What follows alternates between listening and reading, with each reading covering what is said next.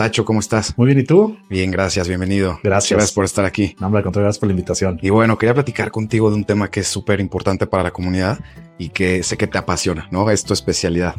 Ese tema es la mochila de valores, ¿no? Platícale a los superpapás qué es la mochila de valores. Pues mira, la mochila creo que lo platicamos varias veces antes de, durante, más bien lo hemos platicado durante mucho tiempo, cómo hicimos esa analogía con una mochila, ¿no? Justo cuando en las mañanas tu hijo se va a la escuela, tu hijo tu hija se va a la escuela, le pones una mochila y procuras que lleve el cuaderno que tiene que tener, los lápices, o todos los útiles que tiene que ser y así lo mandas a la escuela. Entonces hicimos y trabajamos mucho tiempo sobre la analogía de que esa mochila es algo que le tienes que poner a tus hijos para la vida.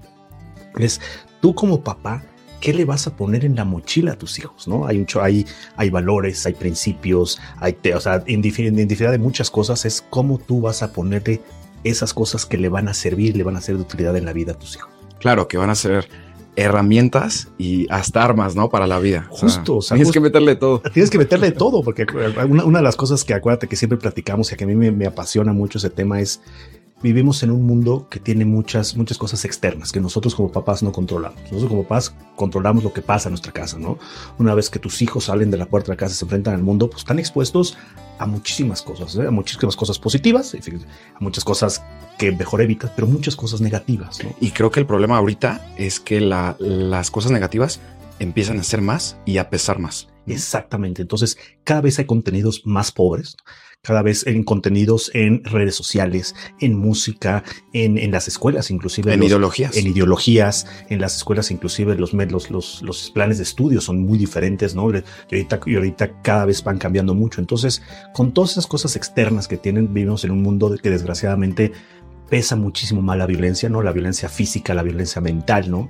Entonces, esas, como tú dices, esas armas que tu hijo no tenga miedo a defenderse, por ejemplo, ¿no? Yo creo que algo bien importante de tus hijos es saber que no tener miedo a defenderse. Entonces, esa sería tu primer herramienta, arma, valor. Ese sería el primero. El primero, porque como te digo, estamos expuestos a muchísimas cosas negativas, inclusive hay muchas cosillas de violencia, violencia física, inclusive en unas, en, tenemos varios casos que hemos platicado de papás que sus hijos sufren de violencia física externa, no dentro del hogar, Exacto. este, violencia intelectual, este, bullying, cyberbullying, todo este tipo de cosas, ¿no? Entonces, acoso, acoso inclusive, ¿no? Acoso, digo, inclusive el que a mí se me hace aberrante el acoso de, de los adultos hacia los niños, ¿no? En, en, todos esas, en todos esos segmentos. Creo que, sería de los mayores peligros. Es los mayores peligros, ¿no? La influencia de adultos fuera de, fuera de su entorno a los niños, ¿no? Y muchas veces sabemos que estos acosos muchas veces vienen de tu familia cercana, vienen de, una, de, un, de, un, entorno cercano. Sí, la estadística creo que dice eso. ¿no? Casi siempre pasan del entorno familiar. Entonces, eso lo hace aún más peligroso, ¿no? Porque supuestamente tu hijo está en un ambiente tranquilo, en un ambiente seguro, en un ambiente muy controlado, pero resulta ser que la mayoría de los ataques,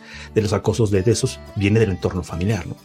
Entonces, para mí, lo hemos platicado, es de suma importancia darle la primera arma a tu hijo es no tener miedo a defenderse muchas veces los niños por pena, por, por miedo, ¿no? No levantan la voz, por ejemplo, no dicen me está pasando.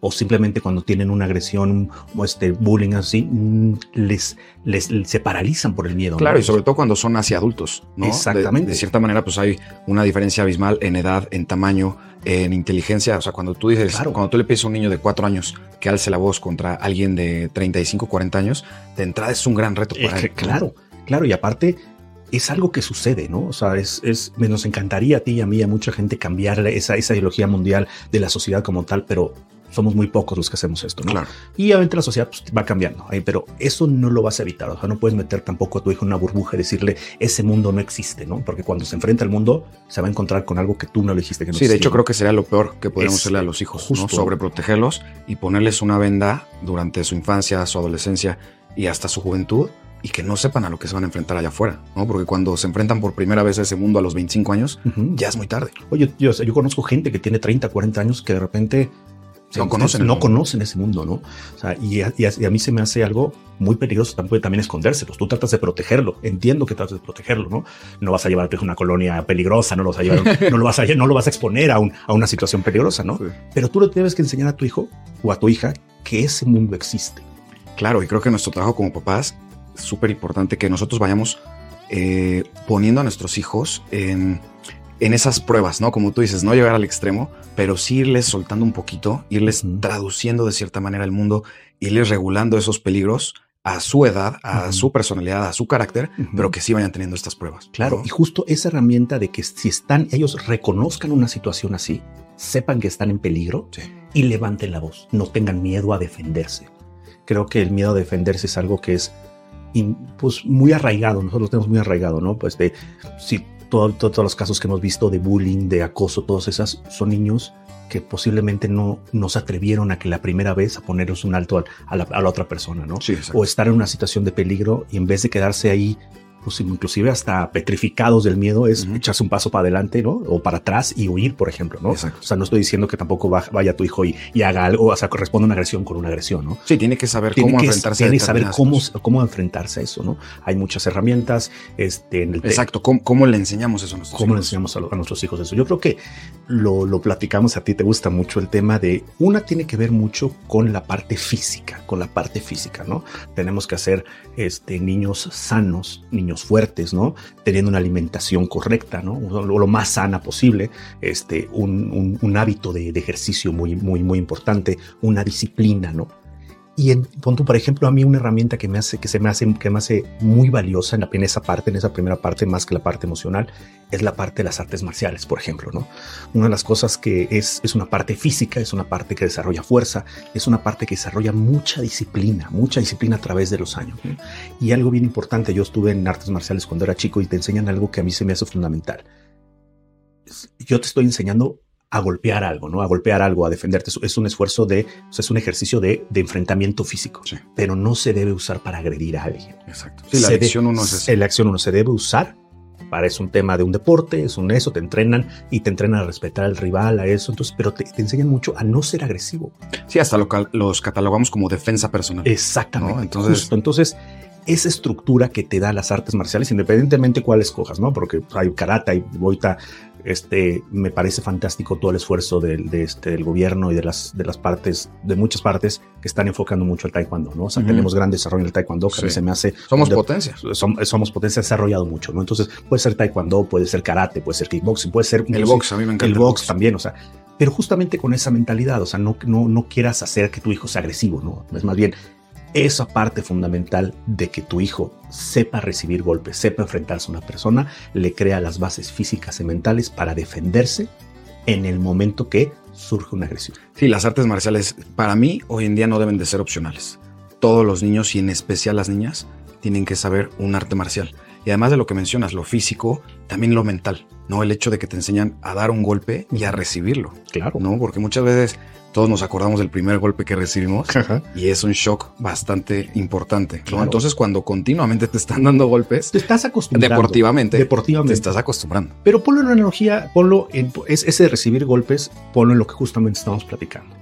Tú no puedes evitar que el mundo cambie, ¿no? Tú le tienes que enseñar a tu hijo obviamente, si tienes que enseñar a tus hijos que van a recibir golpes. O sea, puede ser un golpe físico, puede ser una agresión en la calle, puede ser alguien que les haga bullying en el trabajo, en la escuela, en la familia, puede ser un primo, puede ser un tío, pues hay muchísimas personas que pueden agredir a tus hijos. Y que va a ser toda la vida. Y que va a ser toda la vida. no estamos exentos de que de repente nos pase algo así. En los trabajos, pues el trabajo es un tema de, enfrentamiento, de agresión, de no dejarte de ir por un cliente, de defender tus intereses, ¿no? De ver por tu gente. hay, hay muchísimas cosas, ¿no? Entonces, ese tipo de agresiones o esos enfrentamientos, la vida está llena y nos tenemos que enfrentar a ellos. La gran diferencia de, un, de una persona que puede enfrentarlo de una manera positiva, ¿no? De una manera positiva, de una manera inteligente, que no tenga miedo, cambia completamente el desarrollo de un niño, un niño que no tenga miedo a defenderse, inclusive a defender a los demás. ¿No? Porque entiendo que tú tengas que defenderse, pero a lo mejor tienes un amigo, tienes alguien que no se puede defender, que, que a lo mejor esta herramienta nunca la emprendió en casa, ¿no? O no se desarrolló, lo que tú quieras pues también como obligación es también defender al de al lado, ¿no? Por ejemplo, hemos visto muchas veces que sales con un amigo y al amigo lo empiezan a molestar, pues tú también te pones a la defensiva con el amigo, ¿no? O sea, a lo mejor el amigo, tú ya lo verás con el amigo, a ver, oye, aprende a defender, pero pues también tienes que aprender a defender. Claro, importantísimo. Eso que mencionas es valiosísimo. Hay que formar esos líderes que puedan defender a los demás, ¿no? Que en caso de que haya alguien que no pueda defenderse, que haya esa fuerza positiva en la sociedad que diga esto está mal y yo lo voy a defender. Exactamente. Eso yo creo que es, para mi gusto, no lo creo, estoy 100% convencido que la primera herramienta que tiene que tener un niño en su mochila es saberse defender de forma positiva. Exacto. porque también no, sí, es que cada vez que te hagan algo, pégale a alguien, es, o sea, entiende, porque, o sea, no puedes, no puedes no puedes agarrarte de eso para, para convertir a tu hijo en alguien agresivo. Claro, la reacción no puede ser desproporcionada. Exactamente, es el mundo está lleno de agresiones, de enfrentamientos. yo te doy la herramienta que por lo menos no tengas. La primera base es no tengas miedo a enfrentarte con eso porque crees, te va a pasar toda la vida. Mm. Y vas a estar a expensas de muchas cosas y muchas personas bien intencionadas y muchas, personas muy mal intencionadas, ¿no? Y todos los días lo vemos. Entonces, ese yo creo que sería la primera herramienta. ¿Cómo se lograría de la parte física? Yo creo que a través de un deporte como las, las artes marciales es una formación que a mí me parece extraordinaria. Perfecto. Pues qué manera de empezar, ¿eh? Me encantó. A ver, la segunda, segunda herramienta, segundo valor. ¿Cuál dirías que es? Mira, aparte de ese de no tener miedo, a mí me gusta mucho un valor que es el valor de compartir. Ok. El valor de compartir, ¿no? Muchas veces y en estas sociedades vemos muchos logros individuales muchos logros, muchos inclusive muchos deportistas, te usamos más exitosos siendo deportistas en, lo, individual que en de grupo, ¿no? Esa sensación de, de vamos en grupo, ¿no? Inclusive en las empresas es algo tú que trabajas en empresa, tú que tienes empresas, de que quieres que trabaje todo el mundo en grupo, ¿no? Es, sentirse parte de ese grupo, sentirse, sentirse parte de un bien común. Creo que es algo que nos falta muchísimo. Es importantísimo porque nos hemos vuelto, en lugar de ver el colectivo, ya solo vemos lo individual, ¿no? Y creo que eso es, si englobamos todos los problemas de los que siempre hablamos, creo que le acabas de dar al clavo, ¿no? O sea, hemos perdido esa capacidad de compartir, de ver por una comunidad y no por un individuo. Y no, y aparte nos hemos encontrado es por qué lo voy a hacer yo si el de al lado no lo hace. Sí. Esa es una excusa que a mí me parece terrible, ¿no? Digo, yo he tenido la oportunidad de viajar a otros países, tú también y mucha gente ha tenido y hay muchos comportamientos en sociedades, en diferentes sociedades, muy enfocado en, las sociedades asiáticas, este, los europeos lo tienen también, los americanos lo tienen más, que tendemos siempre a, compararnos hacia arriba, es, por ejemplo, la gente no tira basura en las calles. Si tú le preguntas, oye, ¿por qué no tiras basura? Si todo el mundo se te queda viendo con cara de... ¿Y tú por qué sí? Pues cómo, o sea, sentido común, ¿por qué voy a tirar basura y por qué voy a ensuciar algo, un espacio que todo mundo necesita? Claro. O por qué voy a maltratar un espacio que no, que, que, ¿no? que es nuestro. Que es nuestro. Entonces creo que aquí, y pasa mucho en las escuelas, ¿no? Las escuelas hoy están impulsando mucho ese de, de vamos a, generar una, o sea, cosas vamos buenas. A dejar limpio. vamos a dejar limpio, vamos a recoger basura, vamos a hacer esto en bien de la comunidad. Pues es increíble cuando ves otras culturas, por ejemplo los japoneses, que los baños siempre están impecables. O sea, realmente no es que no es que lo limpie cada persona que lo usa, sino que no lo ensucian, ¿no? Tienen mucho cuidado de no ensuciarlo. recogen los estadios. Es, ese es increíble. lo de los baños, lo de los baños a mí me parece increíble. Algo tan simple que es, pues la gente usa, o sea, verlo en, en relación, relación, en comparación, vamos a poner. Pues un baño público lo usa posiblemente la misma cantidad de gente, ¿no? Los químicos que lo limpian, pues seguramente son los mismos que hay en cualquier lugar, ¿no? Sí. Este, la, es más, aquí tenemos, aquí la mano de obra es tan barata, tenemos mucha gente que limpia baños. Entonces, oye, pues tendrían que estar impecables. Y no. Y no. Impecables. Y nada más tienen una razón. O sea, son los mismos químicos, el mismo uso, todo. La gente le jala. Empezando por ahí. Empezando por ahí. La gente moja, seca y tira su toallita. Oye, hay un bote de basura. Tiras la mano en la basura. O tiras, tiras el papel en la basura. Ese es un claro ejemplo de la comparación que quiero hacer. Es el tema muy bien común. ¿Por qué limpio? ¿Por qué le jalo? ¿Por qué no dejo mojado? Porque hay alguien más que lo va a usar. Claro. Es un respeto hacia la sociedad. Yo creo que ese es fundamental. Oye, ¿cómo se lo enseñas a los niños chiquitos para los que es tan difícil compartir? Pues compartiendo. Simplemente es es muy fácil. Este, los que tienen hijos chicos es, pues tienes que compartir. O sea, tienes que aprender a dejar ir. Quieras o no. Quieras o no. Tienes que aprender a compartir. Ahí es donde le cuesta mucho trabajo a los papás, ¿no? El, creo que como papás le tenemos mucho miedo. Bueno, yo no, pero la, sociedad en general ha transformado esa paternidad a, tener miedo a decirle no al niño, a ser una autoridad clara, a prohibirle algo. Incluso, o sea, nos da miedo que ellos tengan miedo. ¿no? Este, en ese afán de que no le pase nada, que no le pase nada, que, que no vaya a llorar, que no le van a decir nada, que es, esa imagen del niño perfecto, el niño feliz, estamos tan como volcados en eso que queremos que todo sea perfecto para nuestros hijos, que descuidamos justo es el momento en que van a salir a la vida y ¿qué crees? Se van a encontrar con muchísimas cosas. Compartir, pues tienes que aprender a compartir. ¿Cómo se hace un hábito? Practicándolo.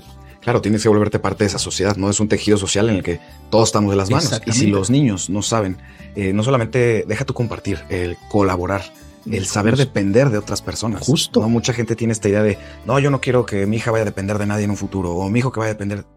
El depender te hace más fuerte, el saber depender de los demás. Ese es el principio de una pareja, es el principio de papá y mamá. los dos tienen que construirlo para el hijo. Los, o sea, los, el papá y mamá, los hijos, tú me lo dijiste hace mucho tiempo, los hijos no aprenden, los hijos imitan. O sea, son los mejores imitadores. Si ven a papá y mamá que colaboran y son en equipo, tus hijos van a, van a, van a ver que se colaboran en el equipo. ¿no? Exacto. Qué, qué mal ejemplo estamos dándole a muchos niños ver casas donde o la mamá hace todo o el papá hace todo. ¿no? El niño dice, híjole, ¿cómo, qué difícil va a ser? Exactamente, porque entonces yo estoy aprendiendo un rol donde yo tengo que hacer algo, pero alguien más tiene que hacer otra cosa. Y no es, un, no es algo, y justo ahí es donde yo creo que se, se pierde mucho porque no es de tienes que, o, ah, no, es que a mí me toca esto, entonces te toca el otro. No, tiene que haber un acuerdo. Tienen que compartir. Si tú quieres cocinar y yo quiero lavar, pues bueno, eso ya es. Sí, cada familia. Cada ¿no? familia tiene su acuerdo. Pero entre más fortalezcas esa, ese tema de grupo, de, vamos De a- colaboración. de colaboración en pareja y en familia, a tus hijos lo van a aprender. Si tus hijos les enseñas, oye, hay cuatro cosas, tú tienes que darle uno a cada miembro de la familia, tú te quedas con uno, pues va a tener que aprender a que él tiene que compartir, por ejemplo, ¿no? Compartir con los hermanos, que yo creo que son los primeros que son. Sí. Compartir con los primos, compartir con los amigos, ¿no? Pues sí, yo también quisiera toda la, bola, toda la bolsa de dulces, güey. Pues claro, güey. ¿No? Pero no se puede. Pero no se puede. Tienes que tener tus dulces, pero también tienes que enseñar a compartir. ¿Por qué?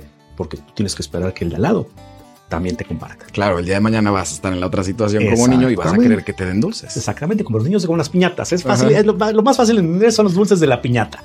Ves a los niños que de repente agarran los dulces y los agarran con una, que agarran muchos, ¿no? Y que, y que agarran las bolsas con una, una Con un sensación, recelo, con, un- ¿no? con una sensación como de, de, pues, nadie te los va a quitar, o sea, tranquilo. Y más, si te los quitan o si te quitan algunos, no pasa nada, güey. A lo mejor tu hermana, tu primo, tu amigo, el vecino se quedó sin dulces. Tú como niño tienes que aprender a que si ves a alguien en desventaja, y vamos a hilarlo con, con, con lo que platicamos hace ratito de tienes que defenderlo, si tú ves que un niño no tiene nada, el, tu niño tiene que aprender a decirle, tú no tienes nada, yo tengo muchos, ten, te regalo unos, o te doy unos. O nos sentamos aquí y yo te comparto mis juguetes, o yo te comparto lo que quieras. Creo que eso lo hemos perdido muchísimo. Muchísimo. Muchísimo. Antes yo me acuerdo cuando éramos niños era de, pues te sentabas con los niños y compartías. Y sí, siempre ha habido el mío, mío y yo quiero todo, pero tus hijos tienen que aprender todos los días como un hábito a que tienen que compartir con los demás, ¿no? Claro, y me encanta que en la escuela de mi hija, por ejemplo, el lunch es grupal. O sea, enseñan a las niñas desde chiquitas de el lunch es para todos, ¿no? O sea, no traes tu lunch, traes lunch para todos, ¿no? Y a mí no me tocó eso. Yo me acuerdo que en mi época era... Ah, en las épocas muchas veces ni lunch te mandaban, ¿no? Pero mira qué ejercicio, qué, qué ejercicio más interesante, ¿no? O sea, Sí. ese, "Oye, tu lunch no es tuyo, es de todos. O sea, justamente están, hay muchas escuelas preocupadas por ese bien común, ¿no? Entonces, pero ¿qué pasa al momento que llegan a, a la casa? Ya no queremos compartir, el papá no quiere compartir, la mamá no comparte, ¿no? Entonces, eso es bien difícil como cuando la gente escoge escuelas, muchas veces escoge escuelas por temas tan diferentes a lo que debe escogerlas, ¿no? Me queda cerca, es que es que es, es la de siempre, ¿no? Siempre hemos ido ahí. Los amigos. Los amigos ahí. van todos ahí, la gente que yo conozco va ahí, entonces me la han recomendado. Nunca nos sentamos a que nos expongan en las escuelas cuáles, cuáles son los tipos de valores que transmiten. Sí, sí, van a complementar lo que tú buscas en tema de valores. ¿no? Justamente. Debería de ser lo Debería primero. ser Oye, así. ¿qué mochila le ofrecen a mi hijo en cuanto a Justamente, valores? no? justamente no es la escuela más cara o la que tengo el uniforme más bonito o la que la gente que yo conozco va, por ejemplo, ¿no? O la que es, yo fui entonces mis hijos van también. Pues a lo mejor tus hijos deberían, o sea, o pueden necesitar otro tipo de cosas, ¿no? Claro. No dejemos tampoco como papás esa responsabilidad a la escuela. En las escuelas le van a enseñar a leer, le van a enseñar a escribir, le van a enseñar historia, le van a enseñar matemáticas. Pero esa parte de valores, la escuela está, es responsable hasta cierto punto. Yo les puedo enseñar a, hacer un desayuno colaborativo. Va. Pero, Pero, si, pero si en tu casa no eres colaborativo, tu hijo no va a tener, o sea, no va a entender nunca, nunca va a anclar que el de- es- ese tema de, de compartir, ¿no? Porque en la casa no se hace, pues en la escuela sí, pues mero trámite y se acabó. Si tú no refuerzas esos valores en tu casa, que en las escuelas les enseñan, o sea, los introducen más bien, no los enseñan, los introducen al valor. Si tú no refuerzas en casa, tus hijos nunca los van a aprender. Totalmente de acuerdo. A ver, el siguiente, Tacho. Quiero decir yo uno, porque sabes que es el que me encanta. El respeto. Para mí es... No sé si para mí sería mi primero. Ok. Yo pondría los dos que acabas de decir. Ujú. Son 100% importantísimos. A mí me encanta el respeto. Háblanos del respeto. Mira, yo creo que estos, estos, útiles que estamos metiendo en la mochila son correlacionales. ¿A qué me refiero? Que uno no, uno no puede ser- no fueron aislados. Todos se conectan de alguna forma. O sea, no es de que "Ay, le voy a poner uno y después ya aprendió ese le voy a poner otro. No. Todos esos valores se los tienes que poner al mismo tiempo. ¿no? exacto. En cuanto al respeto que dices es el uno. Pues claro que es el uno. Y para ti es el uno, sí, pero para mí funcionan en la misma jerarquía. Sin respeto no puedes hacer absolutamente nada en esta vida. Así. Si tú no aprendes a respetar a la, a la parte de enfrente, o sea, a, a, los de al lado de tu comunidad, no puedes compartir, por ejemplo. No te hace ningún sentido. O sea, no querer compartir es una falta de respeto, ¿no? Este. Saludar. Saludar, güey. O sea, volvemos, ¿cómo lo harías? Saluda. Aprenda, enseña a tus hijos a saludar. Hemos perdido hasta eso, ¿no? ¿No se te hace increíble como sociedad? Ya dijimos, ahorita hemos perdido la visión colectiva y nos hemos quedado en lo individual. Correcto. Pero ¿por qué no podemos ya ni siquiera saludar? Regalar una sonrisa. ¿Cuántas veces no te ha pasado que vives en un, en un edificio lado y tienes un vecino que ni siquiera, o sea, ni siquiera saludas. no te voltean a ver. Ni voltean a ver. Es, y aparte, creo que hemos platicado, o sea, saludar al vecino no significa que va a ser tu amigo ni lo tienes que invitar a tu casa. A abrazarlo, nada, es dormiste. Simplemente, hola, buenos días. No tienes que hacer más, güey. No tienes que hacer absolutamente nada más. O vas a una tienda, vas a un restaurante, vas a cualquier lado, vas al transporte. Hola, buenas tardes. Sí, a las personas que trabajan eh, en las oficinas, en los Donde tú quieras, donde tú quieras, donde tú quieras. Lo primero que tienes que, la primera interacción que tienes que tener con una persona es saludar. Hola, buenos días, hola, buenas tardes, hola, buenas noches. Y una sonrisa, un saludo desde lejos. De lejos, o sea, si quieres desde lejos, pues Y eso se lo tienes que enseñar a tus hijos. Igual es un hábito que tienes que formar. Saluda, di por favor, di gracias. Son tres cosas que son fundamentales, ¿no? Porque muchas veces y nos hemos encontrado papás, no, no, yo sí, los, mis hijos saludan y todo, y sí, yo los enseño todos, pero los papás se suben a un elevador, se encuentran a alguien y ni siquiera vuelten a verlo. Sí, sí, sí, ni siquiera te vuelten a ver. Y pasa mucho con, con, con, con, con, los estratos sociales, ¿no? Con los estratos sociales, que es cuando es donde deberías ser menos. Oye, si coincides con una persona en un elevador, en un pasillo, es, si es una persona que trabaja, si es alguien que no conoces, si es alguien más grande, más chico, si es de China, si es de... Lo primero que tienes que hacer es saludar. Hola, buenas tardes. Sí, tienes que saludar de la misma manera, con el mismo respeto, con la misma alegría al jefe, al de hasta arriba y al de hasta abajo. Para mí no debe de haber ninguna distinción. Exactamente, porque si tú a tu hijo le dices, tú tienes que saludar a todo el mundo, y tú no saludas, no, le estás diciendo a tu hijo que el respeto es selectivo. No le aplica a todos. No le aplica a todos. Entonces ahí es como de, pues si tienes que saludar a todos y tienes que decir gracias a todos y tienes que decirle por favor a todos. Y tú también, porque tu mamá y tu papá también te lo dijeron a ti. Solamente que como tú decides quién sí merece, quién no merece tu saludo, entonces le estás enseñando a tu hijo que el respeto es selectivo. Y esa es una lección peligrosísima para los niños. Y eh, aparte va de la mano con que entonces me tengo que defender de quién, me tengo que, tengo que compartir con alguien sí, con alguien no. Sí. Justo es. Sí, están interconectadas. Van, están interconectadas las cuatro. Entonces, el respeto es la base de todo. Y poner el ejercicio más fácil: saluda. Aprende a saludar. Aprende a decir gracias. Aprende a decir por favor. Oye, eh, otra cosa que de las sociedades, de las sociedades que estamos platicando hace, hace ratito es: a mí me impresiona mucho cuando alguien deja olvidar algo en algún lugar. Alguien deja un celular en un restaurante y nadie lo toca. O sea, nadie lo toca. o, sea, y cuando tú pasas ahí, hay un celular ahí, pues no es tuyo, no deberías de tocarlo. O sea, lo más que debías decir, oye, hay un celular ahí, ¿de quién es? No se lo voy a olvidar a alguien. Oye, pues se lo olvidó a alguien. Y nadie debería tocar el celular. Y no pasa eso. Desgraciadamente no pasa eso, ¿no? Desgraciadamente vivimos en una sociedad de oportunistas. Sí. así. de oportunistas, de que ven, ven oportunidad y lo toman, ¿no? Oye, si no es tuyo, no deberías de tocarlo, ¿no? Qué bien lo dijiste, ¿eh? Una sociedad de oportunistas. Claro, si, si tu hijo ve un juguete olvidado por alguien más, tú tienes que enseñar a tu hijo que ese es tu juguete, no, tú no debes ni siquiera ni tocarlo. Es que alguien lo dejó ahí, pues la persona que lo dejó ahí podría venir a buscar. O lo que puedes hacer es agarrar el juguete y llevarlo, a, pues no sé, si lo dejo en un restaurante, un restaurante, pues oye, a la recepción y dejaron aquí olvidado algo, no es mío, yo lo regreso.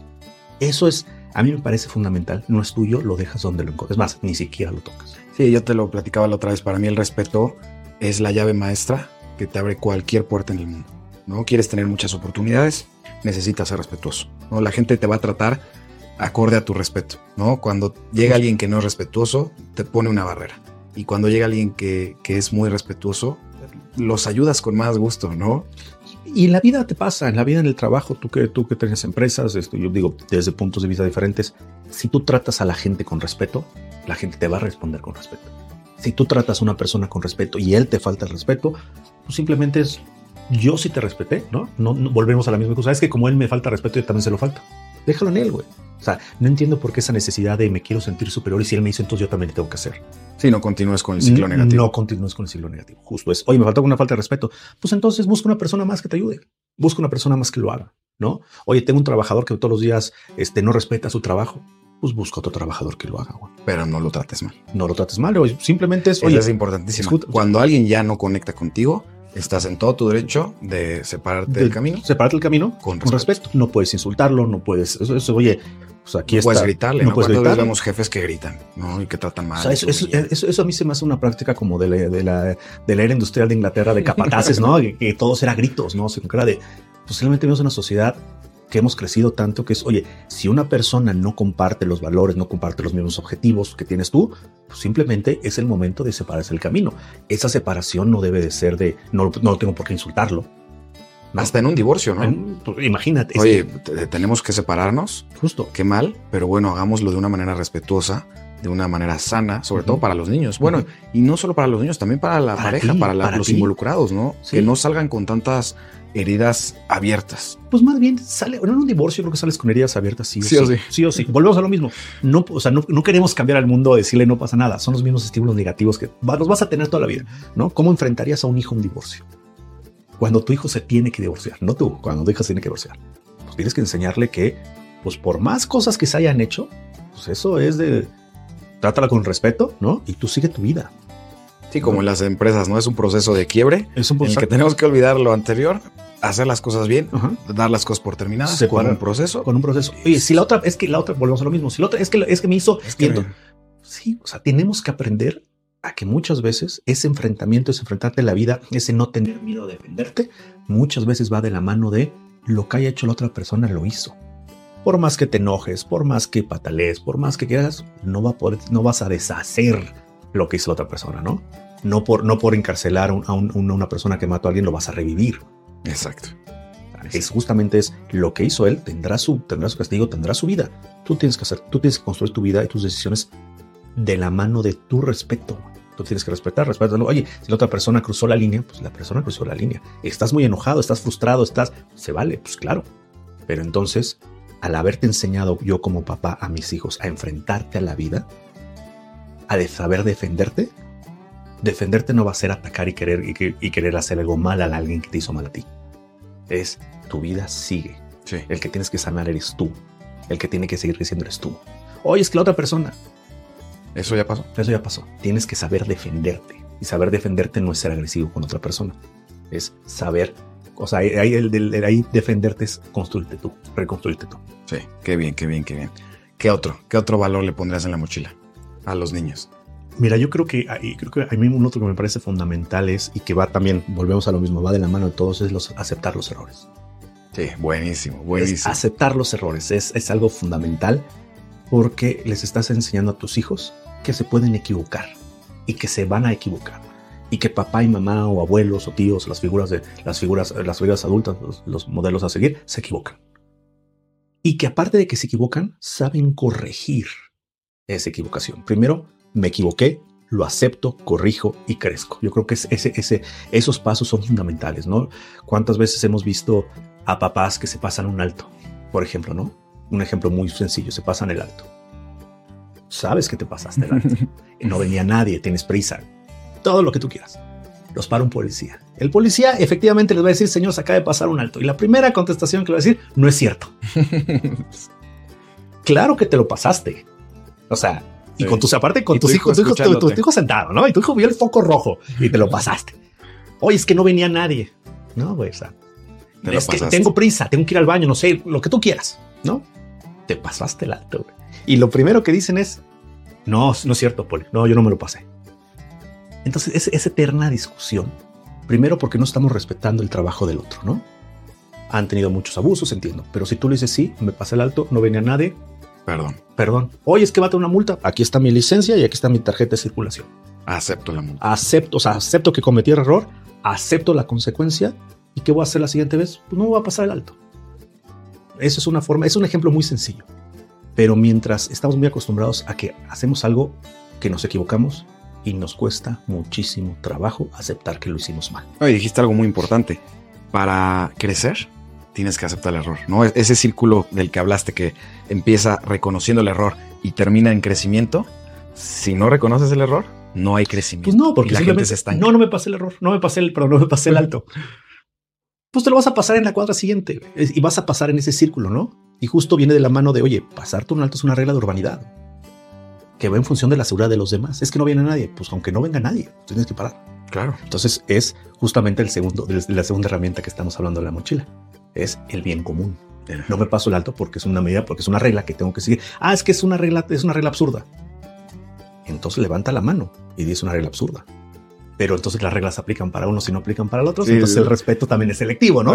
Justo porque y, hacemos un relajo. Y hacemos justo. Entonces, si no trabajamos de la mano de esas herramientas en paralelo, juntas al mismo tiempo, y no empezamos a educar a nuestros hijos de esa manera, vamos a seguir teniendo sociedades como la que ahorita tenemos. Con los mismos problemas. Con los mismos problemas. Tenemos muchas cosas muy valiosas, muy valiosas, pero también tenemos otras cosas que deberíamos erradicar.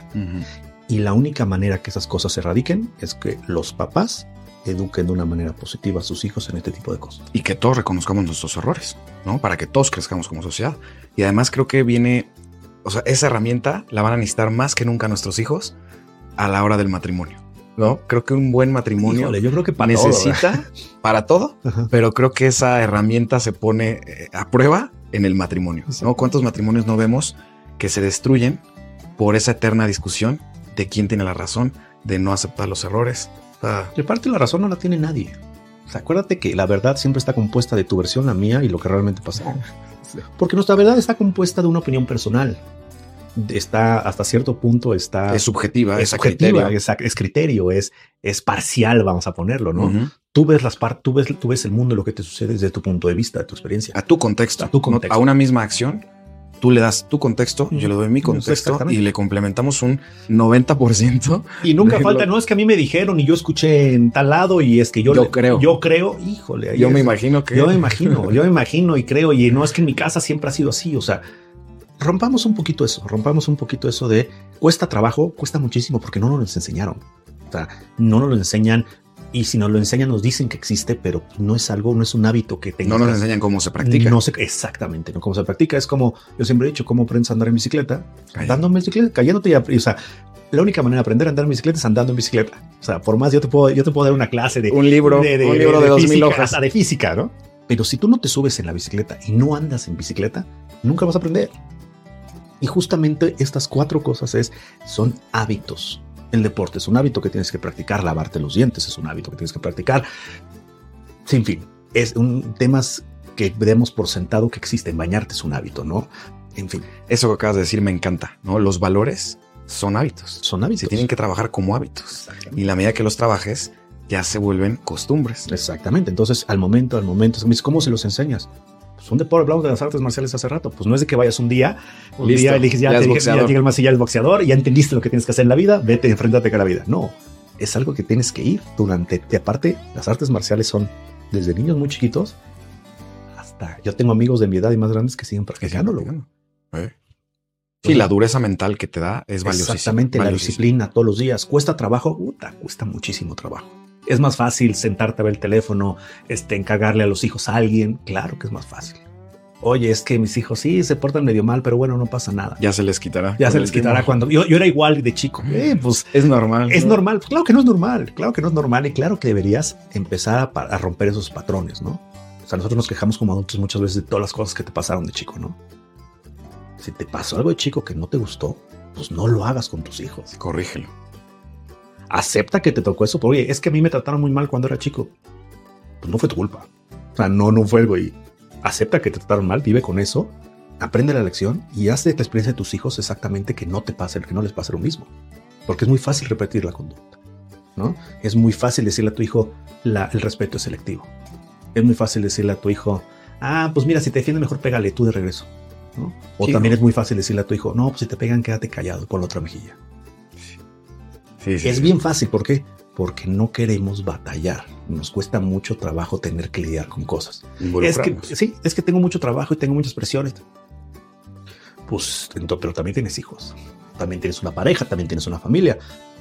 Pues vas a tener que sacrificar algo. Claro, y en un mundo ideal, creo que los hijos deben de ser la prioridad. No quiero, quiero empatarlo con el matrimonio, pero te necesitan más los niños. Tu núcleo familiar. Están chiquitos, están creciendo. Tu núcleo familiar primario, ¿no? Porque probablemente hay, hay, hay, mamás que son solteras, hay este, ¿no? O sea, tu ciclo, tu ciclo, tu ciclo, tu, tu círculo. Tu círculo, el primario tiene que ser pareja, independiente como tengas, y tus hijos, ¿no? Eso tiene que ser tu círculo primario. De ahí parte todo. ¿no? Independientemente cómo están constituidas ahora las familias, ¿no? Pero ese, ese tiene que ser el, el primario, de ahí parte todo. Sí, si quieres un mundo mejor, que empiece en tu casa. Sin duda alguna. Perfecto, Tacho. Pues muchísimas gracias por estar aquí. Nos tenemos que ver para una segunda parte porque sé que traes todavía varios ahí listos para la mochila. Órale, pues. Muchas gracias. Cuídate, que estés bien. Igual.